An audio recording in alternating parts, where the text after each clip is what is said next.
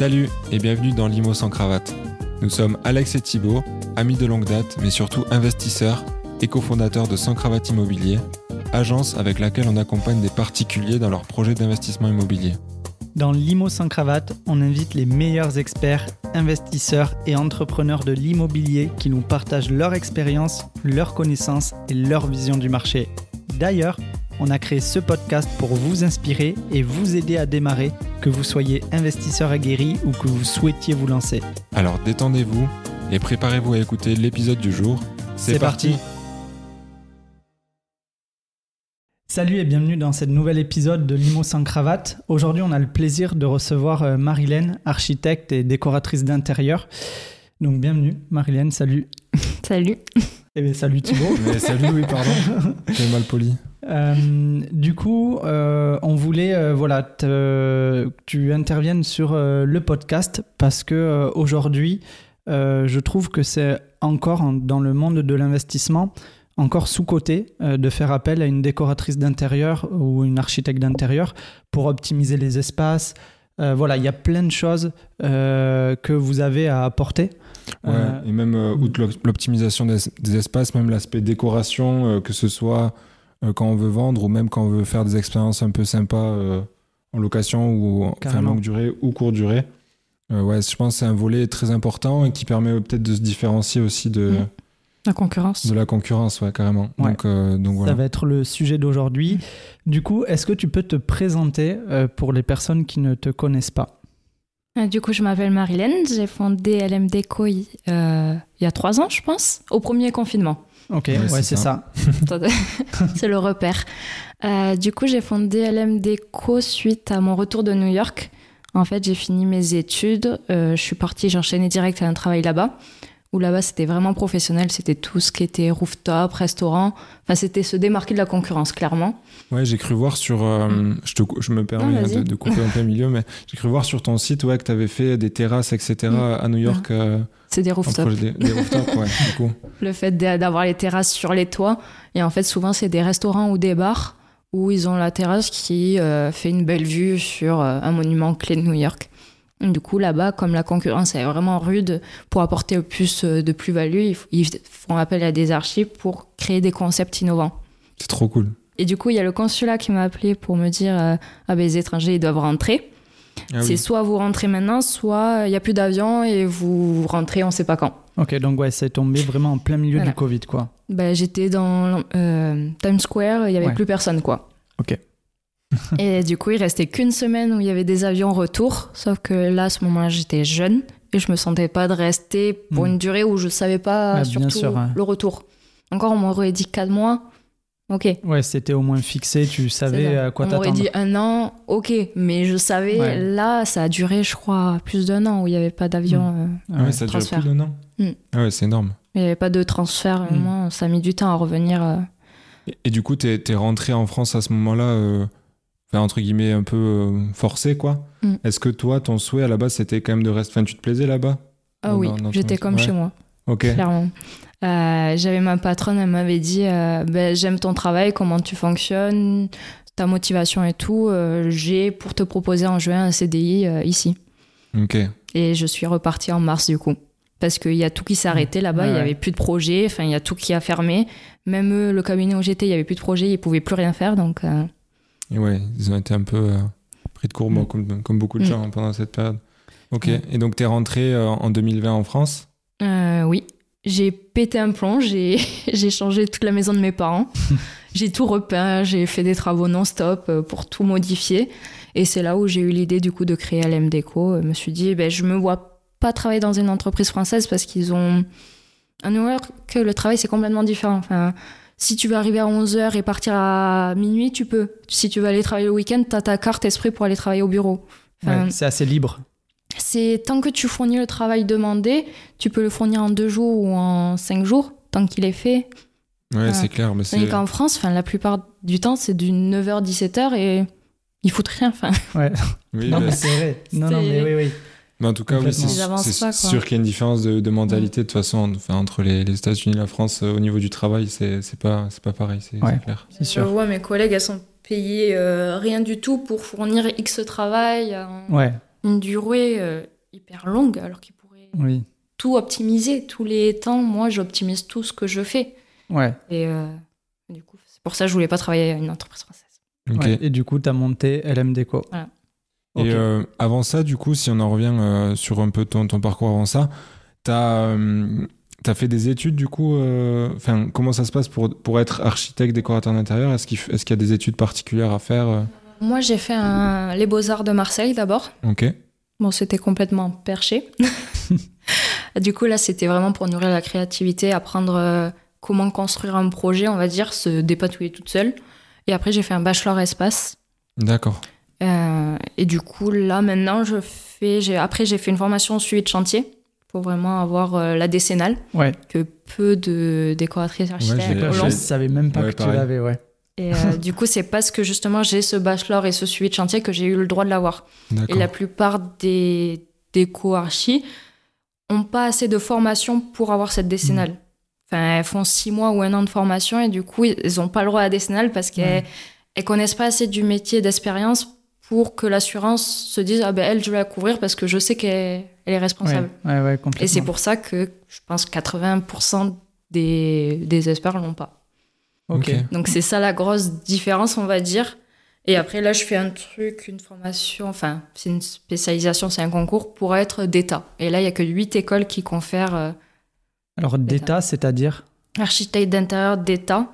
Et là, il y a, enfin, c'est le fait, c'est juste pour certifier la décennale, en gros. Ok, ok. C'est un peu complexe. Ouais, ouais. Mais en fait, les archis, les, les décos, quand on leur dit d'État et pas d'État, elles comprennent plus la différence. En gros, c'est une responsabilité en plus. S'il y a un problème, c'est sur 10 ans, le chantier. Ok, on est d'accord. responsable. Ok. Parce que du coup, ça te permet de- d'avoir la décennale, ça te permet vraiment d'être dans les règles et de faire un suivi de chantier, euh, voilà, sans, sans prendre forcément de risques, quoi. Mhm. Et euh, que le, le client en face aussi soit rassuré. C'est surtout pour le Mm. client, parce que s'il a quelqu'un qui n'a pas la décennale, ben, il a zéro assurance pour lui. Mm. Enfin, toutes les assurances, ça va lui tomber sur la pomme. S'il y a un problème de chantier, ils vont se retourner contre l'artisan, mais après, euh, si l'artisan il a un bon retour, c'est le client qui va prendre. Alors, tandis que si tout le monde a les bonnes décennales autres, ben, le client il a moins de. Ouais, tu vois, je savais même pas que, que ça existait les décennales pour euh, les archis décorateurs d'intérieur. Décorateurs, ils peuvent pas l'avoir. C'est Parce qu'ils n'ont architecte, pas assez d'expérience. D'accord. Mm. C'est quand tu es considéré comme architecte d'intérieur. C'est ça. Ok. Qu'on a le droit de l'avoir. Ok. Et petite parenthèse, après on reviendra sur euh, ben, ton, ton parcours pour avancer. Mais euh, quelle est la différence entre euh, les, les archis aussi euh, euh, Exactement, c'est ça. Donc, DPLG, c'est euh, diplômé Bac plus 7, il me semble. 8. Ok. 7 ou 8, un truc Ouais, comme ça. D'accord. Euh, maintenant, on dit plus DPLG, on dit HMNOP. Ok. Ouais. C'est juste la nouvelle loi. euh, ils ont changé le sigle. Euh, c'est le fait, eux, ils peuvent faire des constructions à plus de 150 euh, Ouais. mètres carrés. Ils peuvent abattre, du coup, dire les cloisons. les cloisons, qu'est-ce que je dis? Les murs porteurs, Ouais. tout ce qui est bâti, etc. Ils ont le droit de dire d'abattre. Sauf que souvent, je me suis retrouvée dans un cas où j'ai fait appel à un archi DPLG par rapport à un mur porteur. Ouais. Et au final, l'archi DPLG fait appel à un bureau d'études Oui. techniques. ouais, ouais. Mm. Ok. Donc, Oui, ils veulent, ils veulent se couvrir, quoi. Voilà, sauf Ouais. que autant que je fasse directement appel au bureau technique et ça enlève des frais. euh, Complètement. Ok, donc en principe, le DPLG ou le HMNOP aujourd'hui, il est censé avoir de la connaissance en, en structure et en calcul pour. euh, ok, je Et vois. il fait la maîtrise d'œuvre complète, du coup. D'accord. Il peut faire le suivi chantier. Par exemple, le client, il peut partir euh, aux États-Unis et lui, il peut tout gérer. Il a le droit, tandis qu'une archi d'intérieur, elle a besoin à chaque fois, chaque étape, la validation du client. Ok. Ok, pour ouais. dire euh, ah ben il a validé le projet, c'est bon, on peut enchaîner. Tandis que l'archi il va pouvoir euh, valider tout, enchaîner, à trouver des solutions sans que le client soit forcément informé. ok. Et après, tu as déco qui est que euh, mobilier, peinture et sol. Elle n'a pas le droit de toucher aux cloisons. ok. Ouais, Donc c'est ouais, en, en surface, entre guillemets. C'est ça, c'est tout ce qui est décoration. Donc euh, l'architecte d'intérieur va bouger toutes les cloisons, va refaire un zonage, optimisation d'espace. C'est plus dans les volumes. Ok. Ok. Donc en fait, euh, si on veut vraiment optimiser l'espace, admettons, admettons j'ai une maison qui fait euh, 120 mètres carrés, euh, cloisonnée de partout. Euh, aujourd'hui, si euh, je fais appel à une, une simple, enfin voilà, décoratrice d'intérieur, pas une architecte, euh, ben, en fin de compte, elle n'a pas forcément le euh, entre guillemets, enfin je sais pas Le si droit. Le droit. pas oui. ouais le, le droit c'est Elle ça a pas le droit. ouais, elle a pas le droit de, de tout éclater les cloisons Non, sans- Selon la loi, le- la décoratrice, elle doit vraiment toucher juste la peinture, Ok. le mobilier. donc en fait Et après, ça permet, par exemple, s'il y a un, on va dire un loft, il n'y a pas de cloison, ben là, elle peut construire des cloisons Oui. ou autre, mais euh, elle va pas toucher au- un plan électrique, elle peut pas le faire. ouais ok Tout ce qui est plan d'eau, par exemple, dire ah ben là on Oui. met l'évacuation ici, on- elle peut pas parce que elle a pas les connaissances pour dire ah ben là il faut le WC on peut le déplacer parce que la pente euh, Hmm. permet de le déplacer jusqu'ici. bien sûr ouais. Sans avoir, elle peut, elle a pas aussi les coûts d'estimation travaux comme selon certains. Ouais. Ah. Donc en fait, ouais, si je veux optimiser l'espace, vaut mieux à faire, euh, faire appel quand même à une, euh, une archi d'intérieur, quoi. Après la déco par exemple pour le rooftop, il y avait pas besoin d'archi d'intérieur. Oui, Parce que c'était vraiment décoratif, créer un concept Ouais. avec euh, peinture, moulure, euh, mobilier, voilà. ok. Bon, c'est bien d'avoir fait cette différenciation Oui. euh, parce que j'en étais, enfin, j'étais pas forcément au courant. puis- ouais, moi non plus. Et puis, euh, et puis ouais, je pense que ça dépend du coup du besoin des gens. aussi, Complètement. du. Il y a des besoins où c'est que de la décoration. Mm. Souvent dans les maisons, les constructions neuves, c'est que de la déco. Ouais. Les Ouais. rénovations, c'est plus euh, Plus technique. cloison quand même, Ouais. technique. euh. Ouais. Si surtout on veut changer une salle de bain Ouais, que- veux ou déplacer une des- cuisine, ouais, des on veut déplacer des pièces là. Ça, c'est sûr, c'est une déco, ça suffira. À part si elle a des scénales, mais Oui. Non, mais il y en a- j'y crois pas trop. Ouais. Les scénales déco, je pense que les assureurs, ils, ils se protègent quand même. Ouais. Ok, bon, mais top. Du coup, on revient sur ton parcours. Ouais, on est la 2020, parenthèse. tu rentres de, euh, de New York, tu pètes un plomb, tu rénoves la maison de tes parents, tu crées du coup euh, ton entreprise. Et, euh, et après, du coup, euh, Ouais, Qu'est-ce qui s'est passé ces trois dernières années? qu'est-ce qui s'est passé? Euh, ben, j'ai eu mes premiers clients, c'était mon ostéopathe qui m'a conseillé à ses amis docteurs, urgentistes. Ok. Et après, j'ai fait toute leur vie là, du coup. Et après, ça fait du bouche à oreille non-stop. Ouais. Euh, je suis dans la boucle des docteurs là en ce moment. Ok. Je sais pas pourquoi, mais ça reste. euh, Bah, ils font que bien, me ouais. recommander entre eux. C'est bien, Ils ont des moyens, donc c'est cool. C'est Oui. ça, c'est des plus gros budgets. Là, par exemple, j'ai proposé une mezzanine où il y a un jardin suspendu. Purée, ouais. Euh, du coup, du côté de la chambre, on a vu sur le jardin et d'en bas, on a vu également du jardin pour la mezzanine. Ok. Et ça, on peut pas le proposer à quelqu'un qui a un budget. Par exemple, si mes clients ont un tout petit budget, je vais plutôt leur proposer un coaching où je vais leur dire des bases de décoration. Du coup, changer de la peinture, du mobilier. Et que s'ils ont un plus gros budget, on va s'amuser dans les travaux en mettant plutôt des pièces fortes avec, par exemple, un parquet stratifié. Ça peut très bien faire l'affaire. Mais en compensant les deux, on arrive. euh, Ah, quelque chose de très beau. Il faut savoir jouer entre les deux. Quoi. Et du coup, euh, tu as, bossé aussi enfin, pour des, des investisseurs ou des, des marchands de biens. J'ai fait euh, marchand de biens, du coup, pour la plus-value à la revente. Ouais. Euh, lui, par exemple, il voulait s'occuper de rien. Il voulait tout déléguer. Donc, je lui ai fait tous les plans, tout ce qui est euh, liste des matériaux, du mobilier, tous les visuels 3D. Et je lui ai apporté l'entreprise tout corps d'état pour qu'il se charge de tout. Et après, lui, il arrivait euh, clé en main, il avait son appartement, il l'avait acheté aux enchères. Et après, il avait tous les travaux de fait et après, il revendait directement. Ok, donc en fait, Mm. tu fais aussi également, bon là c'était vraiment un clé en main, Mm. et parce que tu as porté aussi le- l'entreprise qui a fait la rénovation et tu fais aussi du suivi de chantier. Oui, du coup, Ok, pour Donc- gérer tout. euh. ok, ça s'apparente aussi un peu à une, euh, un maître d'œuvre. Oui. Enfin, j'aime pas le Ouais, terme. pas le terme, ouais, ouais, ouais. ouais. Mais oui, c'est ça. ok, d'accord. Parce Et- que maître d'œuvre, en- il peut avoir des entreprises qui ne sont pas les siennes. Enfin, des artisans oui. qui ne sont pas les siens. Donc moi, je travaille pas si c'est pas mes artisans. Ok, Ok. t'as toujours la même équipe Oui. Ok. Ouais. Bon, il y a Parce que j'ai l'habitude de travailler avec eux. Je sais que s'ils font une bêtise, ils réparent. Si... Enfin, je sais comment ils travaillent. Ils sont au courant de mes plans, de comment je fonctionne. Du coup, j'ai zéro problème. Tandis qu'un artisan que je connais pas, ben, je vais aller- devoir aller sur le chantier trois fois plus. Ouais, c'est Surveiller sûr. tout ce qu'il fait. Quoi. Enfin, Et du coup, Ouais. t'as as assez de volume aujourd'hui pour que euh, tes artisans bossent que sur tes projets Non, ils bossent sur d'autres, mais euh, en fait, j'ai trois équipes d'artisans.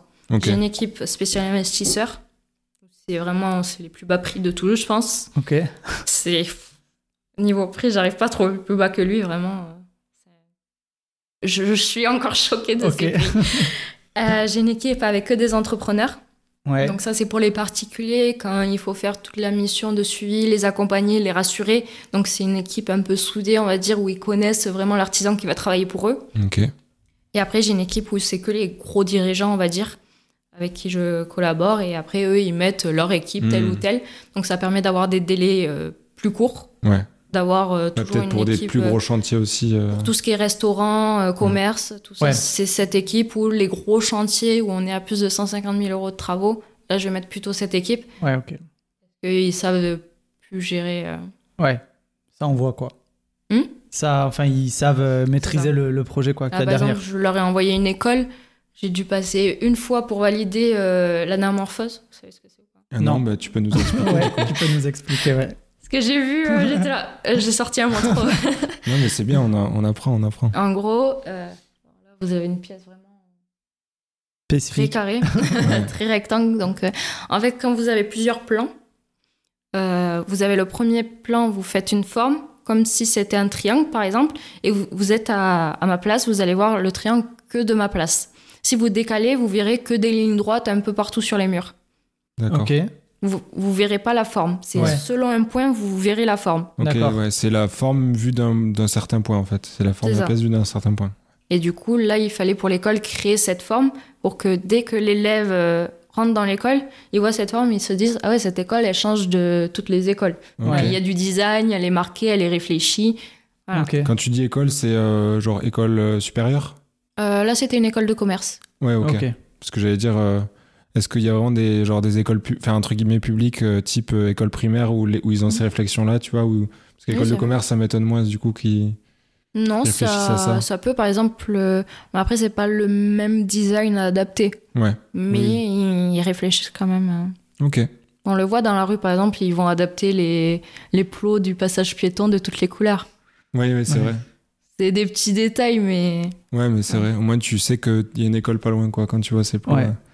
Ok. Bon, en fait, tu as vraiment des, des clients assez variés, que ce soit du, du professionnel, de, euh, de l'investisseur ou du particulier. euh, tu touches quand même à tout et tu t'adaptes. euh, Bah, souvent, des clients, mes ouais. particuliers, euh, comme ils sont docteurs et tout, ils ont des biens à côté ouais. où ils sont investisseurs. Oui, Donc, je fais d'abord leur résidence principale et après, ils me confient leurs biens pour la location. Voilà. Ils disent on veut un coup de cœur pour euh, que l'annonce Airbnb Ouais. elle soit la plus chère, euh, à louer la plus chère. Quoi. Ok. Ok. Du coup, il faut Ah, créer le bien. concept un peu innovant qui différencie des autres biens de Toulouse. Quoi. Ben, c'est ça, parce qu'il y a énorme, surtout euh, à Toulouse, il y a énormément de, de concurrence sur Airbnb, il y a énormément de, de biens en location courte durée. Donc aujourd'hui, pour se différencier, Mm. enfin, c'est, c'est primordial, il faut se différencier. Et, euh, et voilà, ça passe aussi par euh, l'intervention d'une, d'une archi d'intérieur pour pouvoir ben, optimiser tout, tout ça. Quoi. Enfin, en tout cas, ouais, par Mhm. la déco, je pense que la déco et, et comme tu dis, le concept, enfin, qui est que ce soit réfléchi, c'est c'est important, ouais. C'est quoi le, le concept le, le plus. euh, pas le plus fou, mais celui qui sort vraiment de, de l'ordinaire que tu aies fait? Que ce soit pour une RP ou, ou du locatif. hein. Je pense que c'était le. Là, pour- Après, c'est plein de détails techniques qui Ouais. rentrent en compte aussi, qui fassent qu'il est fou le projet. Euh, c'était Curtis Burger, je sais pas si vous connaissez. Curtis Alors, je, co- je, je Burger. connais pas la marque, mais je, du coup, j'ai vu le, le projet Ah. euh, sur tes réseaux. Euh, mais Et- ouais, c'est c'est quoi, du coup, ouais, qui fait que c'est- c'était si. euh, Mais Il est au Faubourg Bonnefoy d'abord. Et il fallait, par exemple, ils m'ont donné leur flyer. Quand je l'ai rencontré, ils m'ont dit Ah ben, notre marque, elle est rouge et noire. Elle est aussi fast-food, mais on veut faire du haut de gamme. Ok. Ouais, c'est. Ouais, c'est- Euh, J'avais juste ça comme consigne. Et au final, euh, j'ai fait Faubourg Bonnefoy. plaisant. Ça s'est très bien passé. Il y avait des délais, ça allait. Les artisans, ça allait. Et après, ils m'ont dit ah ben, on veut ouvrir une chaîne. Du coup, il y a rue Saint-Rome à faire. Sauf que rue Saint-Rome, quand j'ai débarqué, ils voulaient ouvrir dans un mois, sauf qu'il n'y avait rien. C'était en ruine, le Ah machin. ouais. Et il n'y avait même pas de sous-sol. Ils ont créé un sous-sol en pour le mois. stockage et tout ça pour créer une cuisine. Ah oui. Ok, ouais. En un mois. Ouais. Ouais, au moins. Plus tous les fournisseurs à contacter, pour Ouais, ouais. toute la décoration, le concept. Il fallait créer un concept en plus pour le sous-sol, du coup, pour faire une salle de restaurant. Parce qu'à Faubourg, il n'y a qu'un espace. Donc Ouais. c'était facile de multiplier, à refaire le même espace. Ouais. Mais là, il y avait de la hauteur sous plafond. Du coup, il fallait ajuster parce qu'il y a un plafond fl- de fleurs. Du coup, Ouais. il fallait avoir des fleurs qui descendent plus bas, ajuster les niveaux, ajuster euh, du coup les proportions par rapport à l'enseigne. Enfin, il y avait plein de choses à gérer en même temps que gérer le chantier, gérer les fournisseurs. Il fallait gérer la conception Ouais. très rapidement pour euh, que ça ouvre euh, dans les temps. Et du coup, ça a ouvert dans les temps, dans les un mois. euh, Un mois et demi. bah, c'est quand même fou. hein. Ah ouais. Et je j'y croyais pas. J'aimerais bien avoir les mêmes équipes, moi, sur, sur les apparts que je rénove aussi. putain. Après, euh, le dernier jour, on- euh, les artisans, je sais, ils y étaient jusqu'à 4 heures du matin. Moi, j'y étais Ouais. jusqu'à 22 heures pour monter toutes les chaises pour l'ouverture le lendemain, quoi. Ouais, ouais, Ah ouais. forcément. Parce qu'il fallait que tout soit agencé. Le lendemain, dès le matin, j'y étais pour qu'à midi, ça ouvre. Euh, Mais Ouais. tu vois, je me dis, enfin, là, il y a vraiment, en tant qu'investisseur, on pourrait se dire, voilà, que euh, il n'y a pas forcément d'utilité à faire appel à une, une décoratrice, une architecte d'intérieur pour, euh, enfin, ça dépend des besoins, encore une fois, mais, euh, mais voilà, on pourrait dire, on pourrait s'économiser euh, ça parce que ça reste un budget et que finalement, on peut se débrouiller tout seul. Mais aujourd'hui, tu vois, moi, j'ai eu un, j'ai fait une rénovation sur Toulouse d'un appartement. Et bon, au début, je comptais pas le rénover. Après, on l'a rénové. Ça s'est fait très précipitamment. Mais je me dis, j'aurais fait appel à, ben, tu vois, à tes services, par exemple, pour la rénovation. Euh, ben, ça aurait pu aller beaucoup plus vite parce que tu as les, les connaissances, tu as les équipes aussi de prêtes et tu aurais pu faire euh, quelque chose sur le bien peut-être plus optimisé que ce que j'ai fait. Et moi, j'ai voulu me débrouiller tout seul. Et en fin de compte, euh, avec les artisans, ça a pris. euh, c'est Ouais. un chantier qui devait prendre un mois. On est à, à six mois aujourd'hui. Et Ouais. c'est, on est sur les finitions à peine. Parce que nous, par exemple, quand, quand j'ai un projet, je dis clairement à mes clients, ben là, euh, le, la conception va durer un mois. Et après, vous, a- euh, je concerte mes équipes. Vous avez, par exemple, deux mois de travaux. Ouais. Sauf que quand je dis deux mois, c'est ça débute là. Chaque semaine, vous savez qui intervient. Et à la fin, c'est le Mais planning oui. est respecté. Ouais, du coup, Et parce Voilà. que tu, tu gères le chantier, mais en réalité, Mm. quand, quand c'est euh, juste un artisan qui te donne un délai, euh, alors c'est- bon, pas tous, hein. pas. Il y en a qui respectent, mais on va dire que dans beaucoup de cas, euh, ils, ont du mal, enfin, ils ont du mal à Ouais. évaluer. Et vu Mm. qu'il n'y a pas une personne qui s'occupe justement de gérer le, chantier et faire en sorte que ça avance, et ben ouais, il y a des. Après, moi des aussi, j'ai l'avantage qu'ils aient, on va dire, peur de moi. on dirait pas, hein, mais. Tu impressionnes.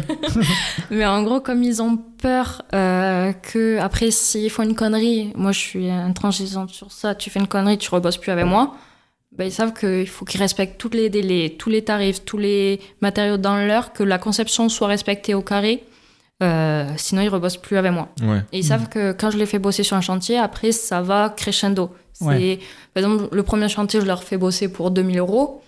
Là, par exemple, mon peintre, premier chantier, il a eu 2000 euros. Second chantier, il a eu- en a eu pour 20 000 euros. Ouais, ok. Donc, Ouais, tu euh, les testes sur des petits voilà. chantiers pour euh, voir ce qui, ce qui, s'ils respectent Mhm. tout ce que vous avez mis en place. C'est ça. Après, ils savent Et- qu'il y a des gros chantiers. Ils vont passer des petits chantiers pour avoir des arrangements, pour m'arranger à moi, parce que j'ai des petits chantiers de temps Ouais. en temps, il faut bien les passer. Ouais, ouais, du coup, ouais. ils vont me les faire en 2-2, mais ils vont avoir des gros chantiers pour euh, en complément. Hmm. Et après, les photos, c'est pas les mêmes que s'ils avaient tout peint en blanc ou autre. Ah, mais Ouais, bien c'est sûr, clair. Si ça, leur fait la ça, retombée. c'est sûr. c'est clair. C'est sûr, ouais. C'est moi même, ça leur permet peut-être de mieux se vendre derrière aussi. euh. Ok. Ouais. Ben, nous, enfin, je rebondis aussi sur euh, parce que nous, on avait, euh, on avait travaillé ensemble aussi sur une grange que j'ai j'ai revendue. Et euh, Des visuels 3D. ouais, c'était Ouais. juste des visuels parce qu'on n'a pas fait euh, le- les travaux, on n'a pas rénové. Mais, euh, Au final, Mais c'est ces visuels qui ont permis. mais exactement, c'est ce que j'allais dire. projeter, C'est une aide à la vente euh, énorme, que ce soit sur la vidéo ou après les, euh, les, les visuels 3D. Pour les, euh, les acquéreurs, qui, ça leur permet de se projeter quand aujourd'hui il n'y a rien de fait et que c'est Ouais. une ruine. Oui, aujourd'hui il y a, il y a tout à créer. Donc euh, Mm. ça les a permis euh, vraiment de, de se projeter, de vendre en fin de compte plus rapidement. Parce que j'ai eu première visite, première Ouais, offre et, et ça a été vendu. Ouais, Donc, euh, clair. Après, il fallait se projeter, euh, voir euh, Ouais. qu'est-ce qui était possible de faire. hein. Ouais. non, mais c'est ça. Voilà. Je Je voulais me- dire quelque chose? Ouais, moi je me posais la question, euh, quand on veut faire appel du coup à une, à une archi d'intérieur, euh, c'est quoi un peu, enfin co- comment ça se déroule, c'est quoi les étapes? Euh, Alors déjà, est-ce que peut-être que tout le monde ne travaille pas pareil, hein, je sais pas, mais on va faire avec ton expérience à toi. Ouais. Sincèrement, je Euh, sais pas comment ils travaillent les Ouais, autres. voilà, voilà. Donc euh, ça, ça, ça se déroule comment euh, on, on- bon, on te, on te contacte et, euh, et, et après ça se passe comment? Euh, après, je fais un premier rendez-vous pour cerner sur tous les envies, les besoins, qu'est-ce qu'ils recherchent. Je les oriente vers la prestation qu'il faut. Du coup, soit un coaching pour les petits budgets, on va dire, pour qu'ils aient les bases de la décoration, pour pas qu'ils fassent n'importe quoi et les erreurs, euh, les erreurs euh, de base. Euh, Comme un tapis trop petit. toutes le- les règles à savoir. Après, ça, c'est pas dans le premier rendez-vous que je le dis, le tapis. C'est dans le coaching même. Ouais. Euh, dans le premier rendez-vous, je m'assure qu'ils soient au courant. Par exemple, si je sais qu'ils vont pas forcément travailler avec moi, je m'assure qu'ils aient toutes les assurances, qu'ils savent Mm. qu'il faut prendre l'assurance dommage ouvrage. Voilà. Mhm. Si euh, les contrôles à faire sur les artisans, voilà, je m'assure qu'ils aient les bases en gros. Et ça, c'est grâce à l'appel découverte qu'il y a sur mon site, où c'est 20 minutes où j'échange avec eux. Et ensuite, une fois le devis signé, là, c'est pour un projet clé en main, je fais deux moodboards. C'est des Ouais. planches euh, concept par Mhm. pièce. Il y en a un qui est vraiment ce à quoi euh, le client souhaite idéalement, et un qui s'en éloigne. Ouais, parce C'est- que c'est ce que c'est ce que enfin, c'est là où j'allais euh, en venir, c'est que à quel point du coup tu fais des propositions qui sont en accord avec les envies de départ des clients et euh, et des ouais enfin en fait euh, il peut avoir envie de quelque chose qui est alors soit pas forcément réalisable, soit pas forcément beau ou optimisé pour son espace. Donc euh, comment est-ce que toi tu, tu fais ouais pour euh, l'amène. ouais comment t'as comment t'amènes Bah, ça en gros, du coup, dans cette planche, la première planche, il y a vraiment leurs envies. Et ils, ils voient, déjà voir leurs envies qu'ils ont dit Sur à l'oral sur ouais. papier, avec une image d'inspiration, déjà, ça leur permet de se projeter et de voir si c'est bien ou pas. Et ensuite, il y a la deuxième qui permet de s'en éloigner, qui est plus mon style, on va dire, plus osé. Et souvent, on fait un mix des deux, et c'est là où ça crée leur style à eux. Ok. Et donc, le fait de mixer les deux, on prend que ce qu'ils aiment des deux propositions. Ouais. Donc ça permet euh, d'avoir une décoration qui ne suit pas les tendances, parce que souvent ils sont influencés par les tendances, Ouais. et d'avoir quelque chose d'intemporel qui est plus osé, qui leur, qui leur sort. Et au moins, avec euh, le mix des deux, je fais tout ce qui est plan technique, euh, visuel 3D. Et souvent, comme on a beaucoup de discussions dans le projet, bah, à la fin, euh, souvent on me demande au début, euh, est-ce que j'aurai le droit de faire des modifs Ouais. Et je leur dis oui, jusqu'à 3. Ouais. Ils me disent, mais 3, c'est pas beaucoup et tout, ils ont Mhm. peur. Et du coup, je leur dis, euh, bon, vous verrez. Mais si, si jamais je devrais en faire plus de 3, on en rediscutera. Ouais. Et souvent, ils m'en font faire qu'une. Ouais ouais, J'en ai jamais fait deux. Ouais, Parce que une, souvent, c'est ah, bah ce fauteuil, je l'aime pas, on peut changer la couleur. Ouais. Ouais, c'est tout. Bon, ça va, ça reste C'est des léger. ouais. petits détails parce que tellement on a parlé au fil du temps. Je leur ai proposé plusieurs agencements. Là, par exemple, je suis en train de faire euh, une maison sur trois niveaux. Je leur ai proposé des agencements euh, par rapport à leurs souhaits, euh, des optimisations d'espace. Et au final, le projet final que je leur ai proposé, euh, c'est pas du tout ce que j'ai proposé au début. Ok. Ok. Et ils m'ont dit, mais sincèrement, c'est ce projet qui était fait pour nous. Sauf que comme on n'avait pas assez. Comme on a suivi les étapes, et du Ouais. coup, ça nous a fait construire dans notre réflexion. Ouais. Et notre réflexion est arrivée à but grâce à l'accompagnement. Ouais. Ouais, bah, bien sûr. Ouais, c'est pour ça. euh, C'est pour ça que je me posais cette question-là parce que je pense que, comme tu dis, il y en a beaucoup qui doivent avoir en tête euh, euh, des, des tendances de déco, des choses qu'ils ont vues et au final, c'est peut-être pas ce qui est fait pour eux ou euh, ou, ou, ou comme tu disais ils quelque vont chose. se lasser, quoi. Ouais, c'est ça. Au pas bout quelque chose de- d'intemporel. d'un an, c'est c'est bon, ils vont se lasser. Ouais, ils voudront rechanger, etc. Et, euh, et en termes de donc ouais, donc en gros appel. Après, euh, tu présentes des mood boards. Euh, après ces mood boards, euh, il y a une discussion qui se met en place et tu arrives jusqu'au moment où tu sors des plans 3D et les plans techniques. Euh, cette partie-là, c'est ça. Il faut, faut compter combien de temps à peu près? Un mois. Ok. Avec tous les allers-retours. Ouais, euh, voilà. Ouais, ok. Donc, ouais, avec tous les allers-retours et en fonction du projet rapide. aussi, non? Ou en moyenne, c'est un mois En moyenne, c'est un mois. Ok, ouais. Moi, j'essaie, après, souvent, quand c'est une petite pièce, j'essaie de le faire euh, en moins de temps, mais entre la phase 1 et la phase 2, et si je propose d'autres phases alternatives, s'il y a d'autres plans, ben, c'est le temps de retour des clients, parce qu'il leur faut le temps de digérer le projet, de s'implanter. Donc, il y a un temps entre. euh, Donc moi je pense en tant qu'investisseur, si euh, voilà on veut euh, travailler avec une, euh, une archi d'intérieur décoratrice, il faut quand même euh, l'anticiper. Parce que... euh, ben, par exemple, vous signez le sous-sein. ouais, Dès qu'il y a le sous-sein, c'est bon. Il y a le, le premier mois, c'est la partie euh, conception. Deuxième mois, on prévoit tous les artisans pour les réserver pour quand vous aurez les clés. Et dès que vous avez les clés, c'est un mois ou deux mois de travaux. ouais. Donc faut être sûr quand même d'avoir son financement. Ouais, sinon c'est bon, un petit risque. Après, sinon, prend, ça euh, décale. euh, Ouais. Dès que vous avez les clés, ça fait un mois. Bah oui, ça décale et tout. on réserve, Mm. voilà. Ouais, non, mais bien sûr. Donc c'est pour ça, si on veut vraiment que tous euh, les plannings soient alignés. Faut, euh, faut s'y prendre au moment du- de la signature de, de la promesse ou du compromis. Ok.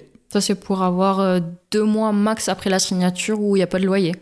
Ouais. Sauf qu'après, il y a une plus-value, comme dès que vous avez euh, le projet clé en main avec tous les travaux de fait, vous avez la plus-value de, si c'est Airbnb en courte durée, vous avez le, le concept clé qui vous faudra vendre plus cher, qui vous fera avoir un planning euh, non-stop. Si c'est euh, quelque chose pour des étudiants toute l'année, vous avez aussi une plus-value ajoutée sur le prix et Ouais. vous avez moins de travaux, donc moins de mois pas loués.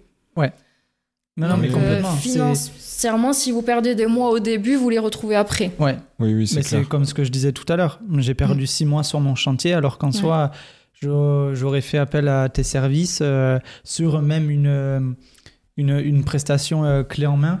euh, qui aurait euh, voilà ça aurait été un budget mais au final j'aurais pas perdu six mois Mm. sur euh, sur un chantier qui traîne et une revente qui, qui est retardée du coup Ouais, qui serait aussi euh, plus-value par mais, rapport ouais, à mais, l'optimisation. mais carrément il y a plein de choses en Oui. fait il y a plein de d'avantages C'est pour ça de plus en plus d'investisseurs. Après, quand ils sont vraiment dans, par exemple, un style euh, Ikea non-stop, ouais on peut pas faire des miracles. Il faut avoir des pièces euh, plus hautes. Par exemple, Ouais. on peut jouer sur les matériaux tous euh, la même, euh, le même standing, Mhm. stratifié, peinture euh, à l'eau, etc.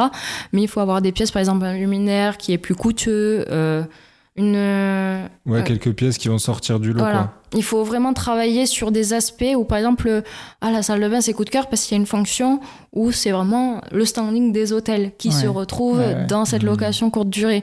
C'est vraiment les petites attentions auxquelles on va penser. Euh, dès qu'ils vont rentrer, ah, il y aura euh, le petit mot. Enfin, tout ça, c'est à réfléchir sur, euh, sur euh, l'accompagnement Ouais. où on dit euh, ah vous avez pensé à la fidélisation client comment ils vont vous recommander? Ah du coup dans la décoration on va créer euh, euh, ce petit espace où ils vont se prendre en photo ils vont Mm. parler de vous Ouais, carrément. voilà c'est comme Oui. ça qu'ils vont parler parce que ils auront cet espace oh je vais le prendre en photo parce que je le trouve trop beau et du coup ça va faire voilà. Ouais, c'est clair. C'est clair. c'est- c'est- au final, c'est vachement important, quoi. C'est ça. Et je voulais euh, aussi euh, parler du fait, toi, qu'est-ce que tu conseilles euh, entre plutôt mettre le, le budget dans, du, euh, dans le mobilier ou plutôt sur les matériaux utilisés comme euh, le parquet, euh, la faïence ça dépend Ça dépend.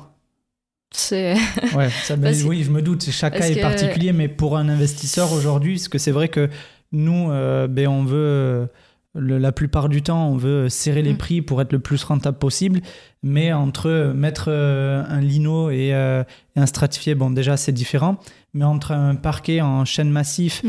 et, euh, et peut-être un, un canapé à euh, 2500 euros, qui serait une pièce forte ou autre, ou un fauteuil, euh, voilà, c'est là où Ou je une me dis. cuisine, ou... Ouais, ou une cuisine. Bah, par exemple, euh, on va partir, imaginons, vous restez sur du stratifié parce que je suis contre le lino. Ouais, bah, nous je- aussi. voilà. Donc euh, du stratifié, des, des matériaux euh, basiques, on va dire. Le canapé, vous pouvez mettre un Ikea, mais en changeant les housses, en allant chez un fournisseur qui fait des housses plus haut de gamme. Donc ça vous évite d'avoir un canapé trop coûteux à 2000 euros, mais ça vous évite d'avoir le canapé Ikea aussi. En changeant les pieds, la housse, déjà vous avez plus du tout l'image du clair. canapé Ikea. Après, par exemple, dans une salle de bain, je resterai sur les murs euh, une faïence basique, mais en ayant le coup de cœur sur le sol en mode faïence euh, carreau plus travaillé. Plus, plus design, plus pensé, avec un calopinage qui va agrandir la pièce. Vous savez ce que c'est Non. Non. Un- un- tu peux redire Calopinage. Calopinage Non, je vois pas ce que c'est. En gros, c'est. Je n'ai pas d'exemple. Par exemple, on va dire votre parquet. euh, selon la forme qu'il a, si vous commencez euh, à poser ici, le calopinage va servir que on va savoir que la coupe elle est au fond. Ouais, ok. Tandis que si on fait pas un calopinage, par exemple, on peut se retrouver sur euh, la salle de bain. euh, la forme du carreau, euh, quand on met les quatre carreaux, ça fait un losange. Ouais. Mais si on tombe devant la salle de bain et qu'on a un bout du losange et après il est dans l'autre sens, Oui. on va pas comprendre. Ouais, et ouais, le fait de faire un calopinage, c'est une sorte de schéma. C'est explique au carreleur où il faut qu'il commence, où les coupes sont, euh, quel motif Ouais, il va se faire. Voilà. Pour que le motif soit bien, euh, bien régulier tout, enfin, Voilà. sur toute la surface, quoi. Ok. Parce que sur un carreau, par exemple, s'il y a que des lignes, ça peut faire un, losange, ça peut faire un triangle, Ouais, ça ouais. peut faire un rectangle. Carrément. Voilà, Ouais, ça peut faire clair. plein de choses. Et selon les indications qu'on donne avec, grâce à ce plan copinage, on tombe sur ça. Par exemple, là, j'ai fait euh, des portes invisibles. Il fallait que le tasseau pour rendre la porte invisible tombe pile à la bonne endroit au niveau de la coupe, parce que si on mettait les deux tasseaux côte à côte, il y- il y allait plus avoir l'espace et du coup, on allait savoir que c'est là la jointure. Ouais. Et ouais, que ouais. si on calcule bien le copinage, les coupes où elles vont être, ça va tomber pile poil. Voilà, c'est tous ces petits détails qui font. euh, Ouais, c'est du boulot quand même. Enfin, c'est c'est très technique, quoi. Oui, Et mais on n'y pense pas forcément. Non. Pas du tout, même. Et après, pendant les travaux, merde, mais il y a cette imperfection. Ah oui, parce que Ouais. Faut l'anticiper dès le départ. et c'est ces petits détails qui créent le standing. Pourtant, ça coûte pas plus cher de créer des portes invisibles quand on a les astuces, par exemple. Oui. Oui, Et- c'est clair. C'est clair, il faut. Après, ça doit dépendre aussi de- des objectifs. Et, enfin, je parle pour les matériaux utilisés, le- la décoration. Vraiment des, des objectifs. Par exemple, sur euh, les locations, je mets plus du. euh, enfin, moi, personnellement, du, du stratifié, même de l'hydrofuge, parce que ça va un peu à la cuisine et à la salle de bain des fois. Mais après, euh, par exemple, sur la rénovation à Toulouse, le projet de marchand de biens, là, j'ai mis un parquet en. Enfin, du, du vrai parquet, et c'est euh, le prix au mètre carré est triplé même. Ouais. Mais Bah là- parce que c'est une destination un peu plus haut de gamme. Bah là, par exemple, pour la rénovation que j'ai fait pour le marchand de biens, Ouais. il a vendu, il a fait la revente à 1 million d'euros pour un appartement de 100 mètres carrés Ok. sur Toulouse. Il a mis du stratifié en sol. Ouais. parce que je lui ai conseillé ce sol. Sauf qu'on a mis le prix sur de la cuisine avec des meubles stratifiés, mais avec des façades et un plan de travail plus travaillé. Ouais. Pareil, à la salle de bain, c'est que des meubles basiques avec des façades qui font l'effet de meubles sur mesure, Ok. euh, avec euh, un carreau du sol vraiment pensé et bien calopiné. Ouais. Voilà. Donc il y a des petits détails qui font Ouais. le standing, qui font la hausse. Et du coup, quand vois. il, a présenté le bien à des acheteurs, ils se sont dit, purée, c'est un bien de standing, alors qu'on Ouais. est sur pourtant que des matériaux, des caissons basiques. Ouais. Je vois. Et tout le standing est... En fait, c'est du cash, quoi. Ouais. Mais c'est mais c'est ça en tant qu'investisseur, c'est exactement ce qu'on recherche. C'est caché. Donc t'as et avoir- juste sur le. Et là, il a fait une plus-value, je crois, à...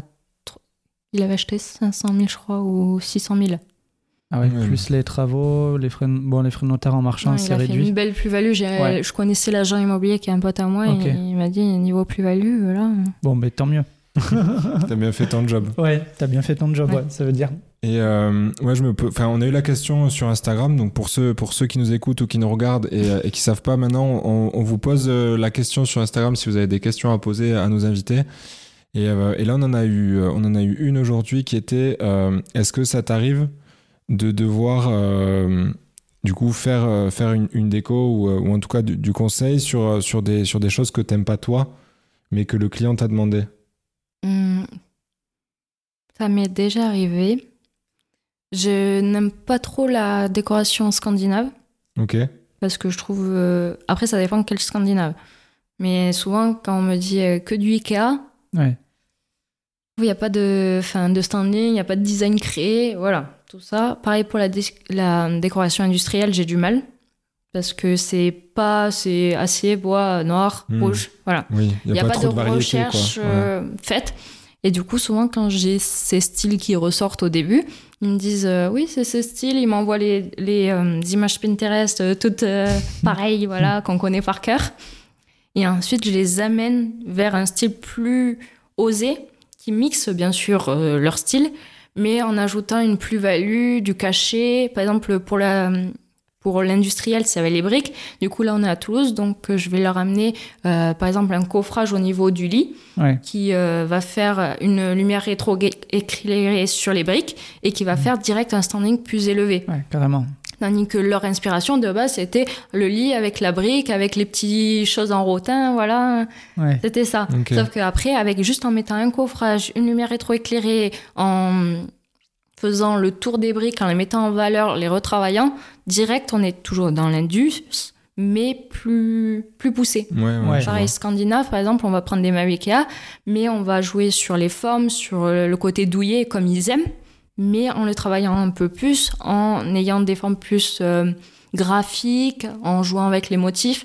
Voilà. C'est, j'ai un style, on me donne le style de base, et après je le retravaille Ouais. pour Donc, Ils au, apprécient plus sur la durée. donc au final, même si c'est un style que de prime abord t'aimes pas trop, t'arrives euh, quand même, t'arrives quand même à le travailler et à, et à faire passer tes idées en fait euh, aussi. euh, Enfin, Ouais. après, je, je pense que les, les entre guillemets les, les, les clients sont, sont pas.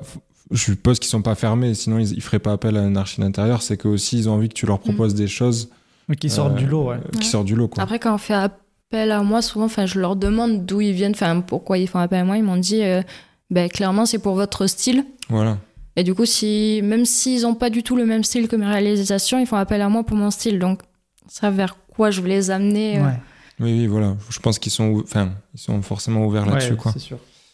Ok, bah merci beaucoup pour, pour la réponse. Et on a une autre question aussi euh, sur, euh, sur Instagram. Euh, C'était euh, comment tu fais pour, euh, pour euh, toujours trouver de l'inspiration en déco? Déjà, est-ce que ça t'arrive de, d'en manquer? Et, euh, et sinon, ouais, comment tu fais pour, pour trouver de l'inspiration? Hum, pour trouver de l'inspiration, déjà, je regarde beaucoup de magazines. Enfin, dès que, par exemple, euh, on va aller au resto, je vais regarder comment ça a été fait, tous les petits détails.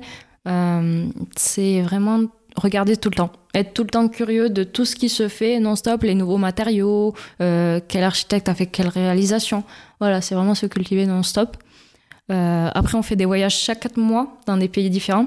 Par exemple, à Lisbonne, ça va être surtout les carreaux de ciment qu'on va Ouais. observer. Euh, en Finlande, ça va être tout ce qui est design scandinave, justement. Voilà. Ces, ces voyages chaque 4 mois, de même un week-end, ça permet de cultiver cette. euh, et d'avoir une autre culture, un autre design. Et du coup, de mélanger toutes les cultures ensemble pour créer euh, quelque chose. Euh, et pour la panne d'inspiration, ça m'est arrivé qu'une fois. Et euh, du coup, c'est une collègue à moi qui m'a dit euh, Non, mais là, Marilyn, ça va pas. T'es en train de recopier ton appartement. Il te faut des vacances, c'est Ouais. pas possible. et je lui ai dit Mais j'arrive pas à trouver autre chose, c'est pas possible, je, je bloque là. Enfin, pourtant, le Ouais. style de ma cliente, il était parfait, hein, il était comme moi, justement. Et elle m'a dit Non, ben, tout ce qui ressemble à ton appartement, tu me le changes. Du coup, j'ai changé, j'ai commencé à aller sur un style plus art déco graphique. Et c'est là où tout est venu naturellement de changer tel et tel et de transformer un autre style. Et au final, ma cliente, elle a validé direct. Elle m'a dit, Ah, c'est bon, c'est parfait. Oh, tu t'es rattrapé. Oui, mais de toute manière, tant que je suis pas 100% satisfaite du projet, je l'envoie pas à mes clients. Ok. Ok. C'est vraiment quand je me dis, ah ben là, j'ai plus rien à ajouter, là, je trouve qu'il est parfait, c'est ce leur demande, c'est leur personnalité qui est leur intérieur, c'est là où j'envoie. Ok. Ok, bon, mais. Mais je préfère quand il y a un client, Parfait. un vrai client en face. Non, par exemple, euh, C'est-à-dire pas, c'est-à-dire pas Mm. quelqu'un qui va accepter directement ce que tu vas faire? C'est ça que non, tu veux par dire par exemple, un agent IMO, il va me demander euh, bah, du coup des visuels pour tout Oui. le monde. Tandis que quand c'est un Ah oui, investisseur, d'accord, je comprends. euh, là, il va me dire ah ben je veux un, un appartement pour telle personne. Oui, Oui. d'accord. Quand tu as un, un persona, on va dire, Ouais. tu sais pour qui, pour, pour Pour quelle qui- personne Pourquoi tu- travailler Ouais. Par exemple, Ouais. si j'ai l'investisseur qui me demande pour une location courte durée, pour créer un concept phare, ben, je vais plus aller sur des concepts, des marqueurs. Mm. Tandis que si c'est pour euh, un étudiant, je vais aller sur autre chose. Ouais. C'est, j'ai besoin d'avoir cette personne. euh, Ouais, mais bien sûr, en fait, tu t'adaptes euh, à la cible qu'il va y avoir en face aussi. Donc sinon, il n'y a toi, pas de concept. Enfin, Ben oui. Après, il y Mm. en a qui. Il y en a qui le font, hein. Le concept, c'est pas de concept. voilà. Non, mais c'est bien c'est parce que tu as une approche très du coup personnalisée et tu, tu fais attention aux détails et à ce qui peut euh, après, euh, enfin ce qui va permettre euh, d'optimiser et euh, ben, le, le- le logement, quoi, tout simplement. Donc ça, c'est top. Je me posais une question. euh, si, si on veut faire appel à. Alors, je- encore une fois, je sais pas si tu connais les tarifs de, de tes, de tes concurrents ou confrères, mais euh, globalement, et je suppose que ça dépend énormément des projets, forcément, tu vas pas euh, facturer la même chose euh, pour le resto dont tu nous as parlé euh, que pour, euh, que pour des visuels 3D ou, ou quoi. Mais, mais globalement, euh, si on veut faire appel à, à- à tes services ou, et que et qu'on veut une conception d'un appartement, on va dire standard pour un, pour un investisseur, par exemple, ça va être quoi l'ordre, on va dire, là, de, de, de prix que- auquel on peut s'attendre, quoi? Hum, par exemple, je crois que pour un T. 2, Hmm. 3. J'essaie de voir par rapport. En moyenne, je suis sur des devis à environ 2500 euros. Ok, mais, euh, moi je, je trouve ça, euh, C'est ce que ultra. c'est ce que j'avais en tête. Ouais, mais je trouve ça ultra raisonnable par rapport au, au Sans le final. suivi de chantier, par contre. Oui, oui, là on Ouais. parle du, des, De la bah, conception. bien sûr, Ouais. oui, quand même. Avec la liste shopping, Mm, le- les moodboards, Ouais, le- En moyenne, c'est ça. l'optimisation, les plans élec peut-être. euh, ouais. Forcément plan élec, parce que par exemple, là, le oui. coffrage du lit, il faut savoir Ouais. où est l'arrivée électrique Oui. pour euh, la LED. euh, voilà. Ouais, ouais, ouais. Donc, c'est, euh, Ok. Ouais, mais moi je trouve ça quand même euh, vachement raisonnable par rapport à ce que ça peut faire gagner derrière. Quoi. Mais, mais voilà, mais c'est exactement ça. Et souvent, les investisseurs, ils se disent bon, je vais m'économiser. euh, ouais, 2500 2000, et je vais faire que du 2500 Ikea, euros. voilà quoi. ouais. Alors que derrière, au final, ben, ils vont pas forcément se différencier des autres. Euh, personnes qui proposent Mm. leurs biens en location, euh, que ce soit en location classique ou en location Airbnb, on se répète, mais aussi sur la valeur vénale à, à la Mm. revente. Quoi. Après là, par exemple, je sais, j'ai, ben, comme je te disais, j'ai un client qui avait des carrelages à 125 le mètre carré. Ouais, ok. Et euh, moi, je, lui dis non, ne l'achète pas là. Moi, j'ai mon fournisseur, il est à 75. Ouais.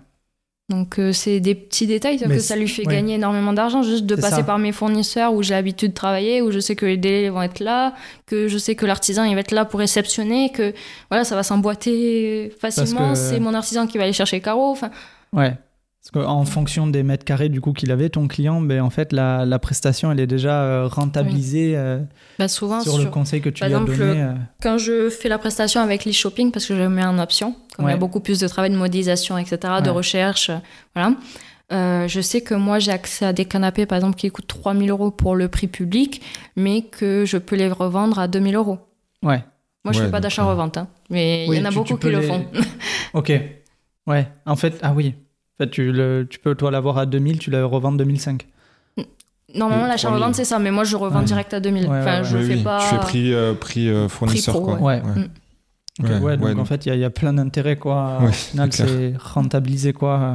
Directement, juste Mais avec euh, le, la e-shopping, déjà, tout ce qui est mobilier, c'est rentabilisé. Parce qu'en moyenne, j'ai 10% partout, voire euh, plus.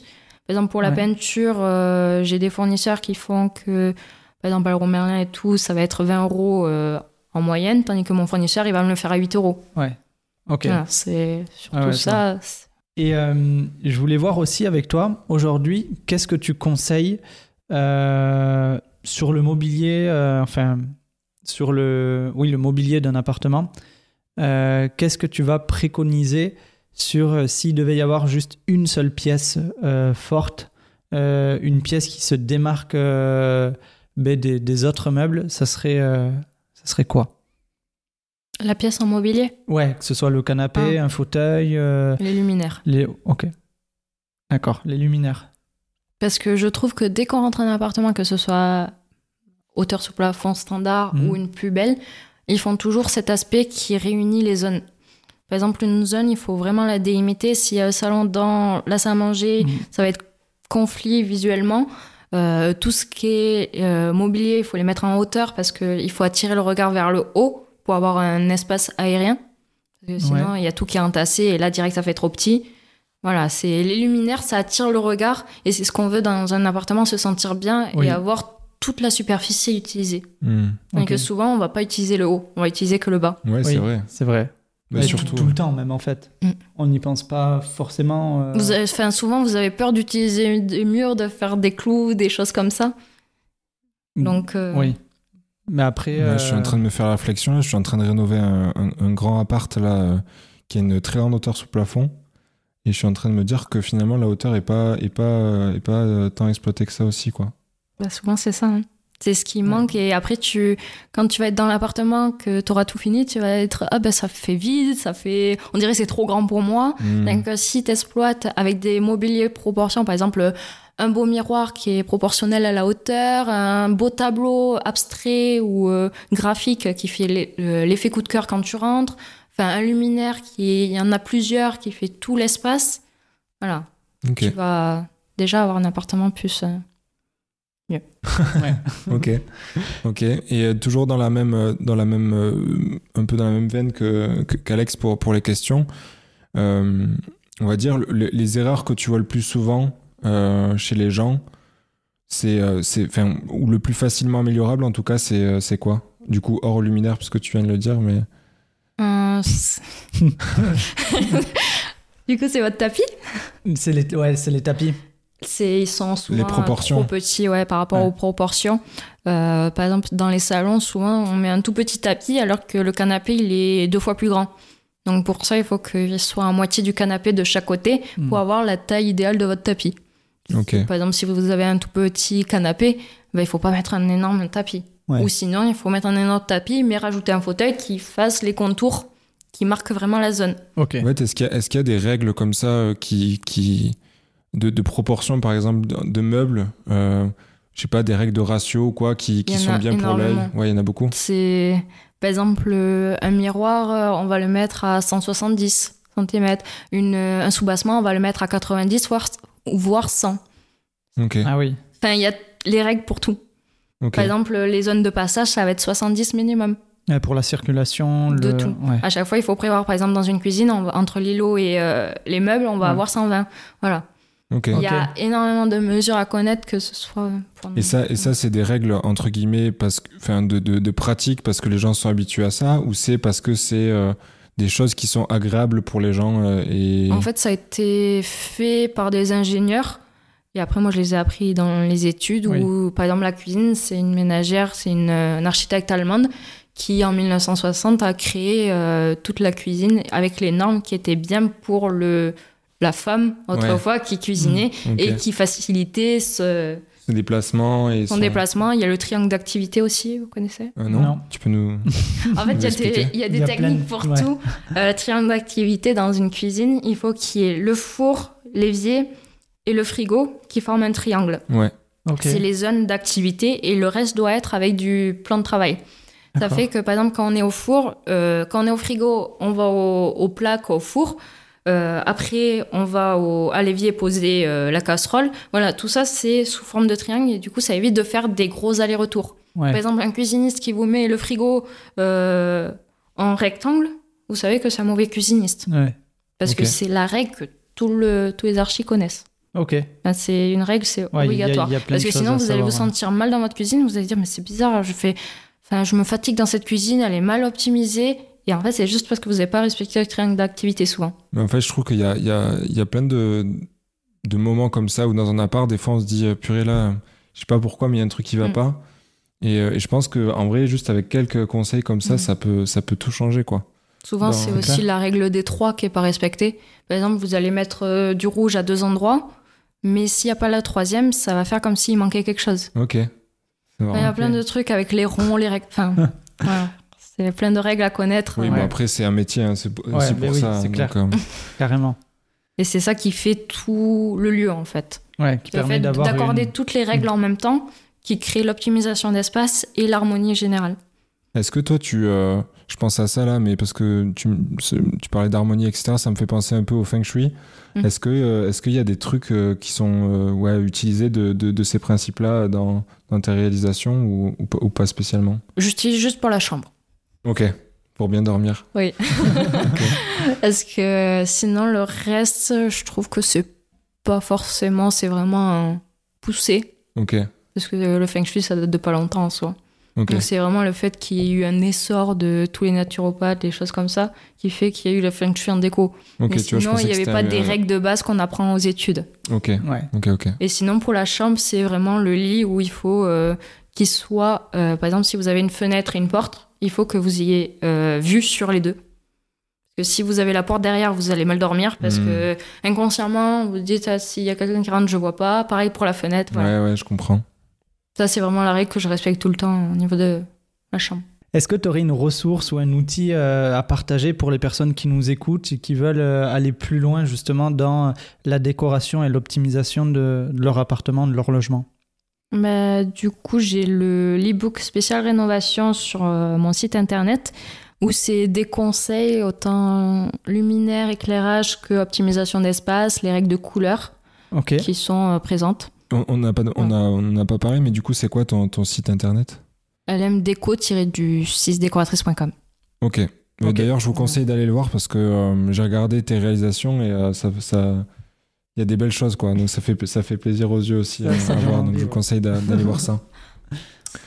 Ok. Et ben merci beaucoup pour euh, pour ton partage. Euh, où est-ce qu'on peut te retrouver euh, si on veut te contacter ou échanger avec toi euh? Sur le site internet directement, avec Ouais. les appels découverts, du coup, c'est où j'oriente euh, les clients vers soit le coaching, soit la prestation clé en main. Et parfois, si je trouve que il n'y a pas de plus-value à que j'apporte dans le projet, ben, je leur donne des conseils forts pour qu'ils se lancent eux-mêmes. Et après, sinon, sur les réseaux sociaux, euh, LMDéco, euh, tiré décoratrice déco.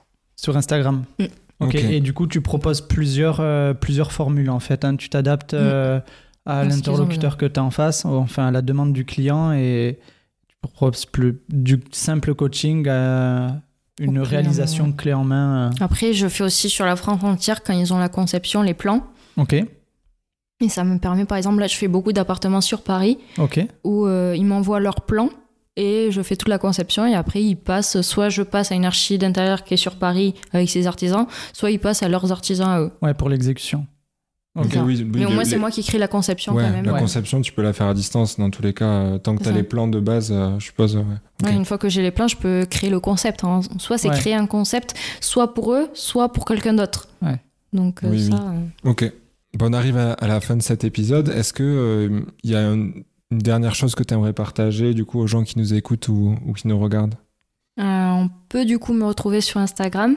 Euh, j'ai notamment du coup fait un réel sur euh, des tasseaux où j'ai créé une porte invisible, comme on en avait parlé euh, Ouais. tout à l'heure. Donc euh, pour les investisseurs, ça peut être pas mal de reproduire. Je sais que j'ai pas mal d'investisseurs qui, se- qui ont utilisé ce réel pour le faire. Ok. Ok. Ouais, donc, des astuces. voilà. Il y a beaucoup d'astuces pour comment faire et je monte mes chantiers à l'envers du décor aussi euh, souvent. Ok. Donc top, Dès si on veut retrouver ton univers, quoi, euh, Ouais. faut te suivre sur euh, les réseaux sociaux. Donc Mm. c'est LM euh, LM Déco décoratrice. Oui. C'est ça? C'est tiré du 8 je crois sur Insta. Ok. Ok, très bien. Au moins tu donnes plein d'astuces. Je sais que des fois tu fais des, enfin voilà, des carousels où Mm. tu, tu expliques des, des choses qu'on peut faire soi-même et tout ça pour économiser. euh, Mm. donc euh, donc ok, ben go, parfait. Merci beaucoup. Merci beaucoup, à pour cet deux. échange. C'est déjà la fin de cet épisode de Limo sans cravate. Bravo et merci pour l'avoir écouté jusqu'au bout. Si ça vous a plu, merci de le partager autour de vous, que ce soit à votre famille, à vos amis ou à vos collègues. La meilleure façon de nous soutenir, c'est de noter le podcast 5 étoiles sur Apple Podcast ou Spotify en y laissant un commentaire. Et surtout, n'oubliez pas d'en parler autour de vous pour nous aider à grandir. On vous dit à très vite pour un prochain épisode. Ciao